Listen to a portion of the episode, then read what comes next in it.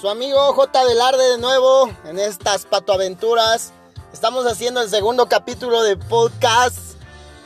Nervioso, ansioso, feliz. Y nada más darte la bienvenida a este segundo episodio. Te dejo con nuestra intro. Bailando solo de nuestros amigos los Bunkers.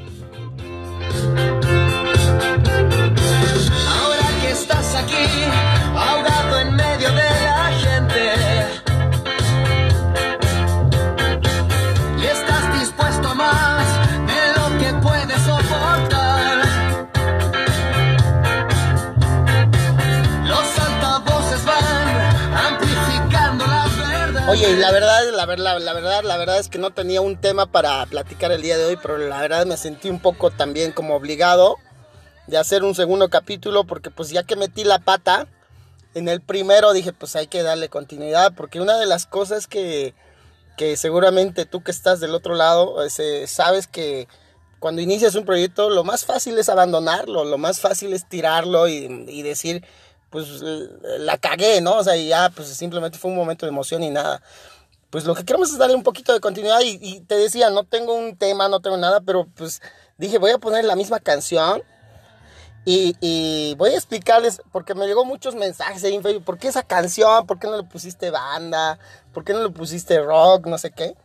Y creo que está interesante platicar del por qué la canción.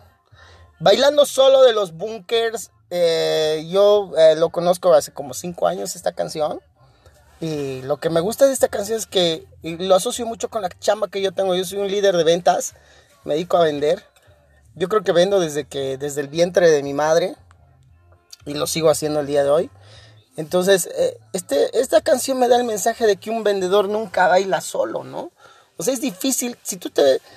Si tú conoces un vendedor, uno de esos chingones, los que valen, porque no cualquiera es vendedor, no cualquiera, porque muchos se consideran vendedores y son muy malos colegas.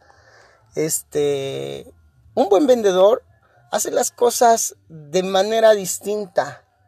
Y si quieres, para no darte una teoría y decirte lo que vas a encontrar en YouTube y en los libros, un vendedor, a diferencia de los demás, nunca baila solo en los antros. Y te voy a explicar por qué. El vendedor tiene esta habilidad de iniciar una plática con personas desconocidas sin ningún inconveniente, sin ningún problema.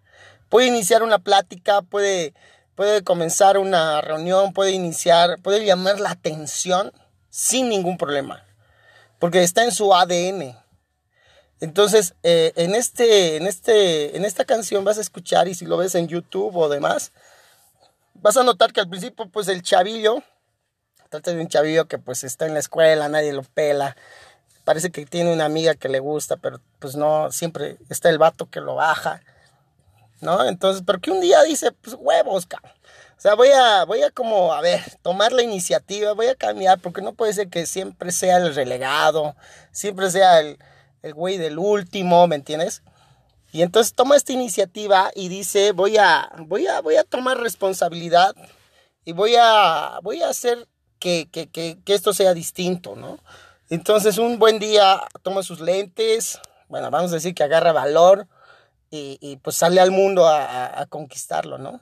Está interesante porque su vida transforma, se transforma rotundamente y a partir de ese día solamente le tomó un segundo tomar la decisión de ya no bailar solo en la pista, de ya no ser ese X más, ¿no? Entonces, eh, por eso, por eso el de la, el motivo de esta canción, y seguramente lo vamos a ir cambiando más adelante, simplemente es el capítulo 2, y podríamos ver, vamos a ver, vamos a seguir probando, y pues ahí va, con ustedes bailando solo de los bunkers, así, y nos vemos en el capítulo 3, bye.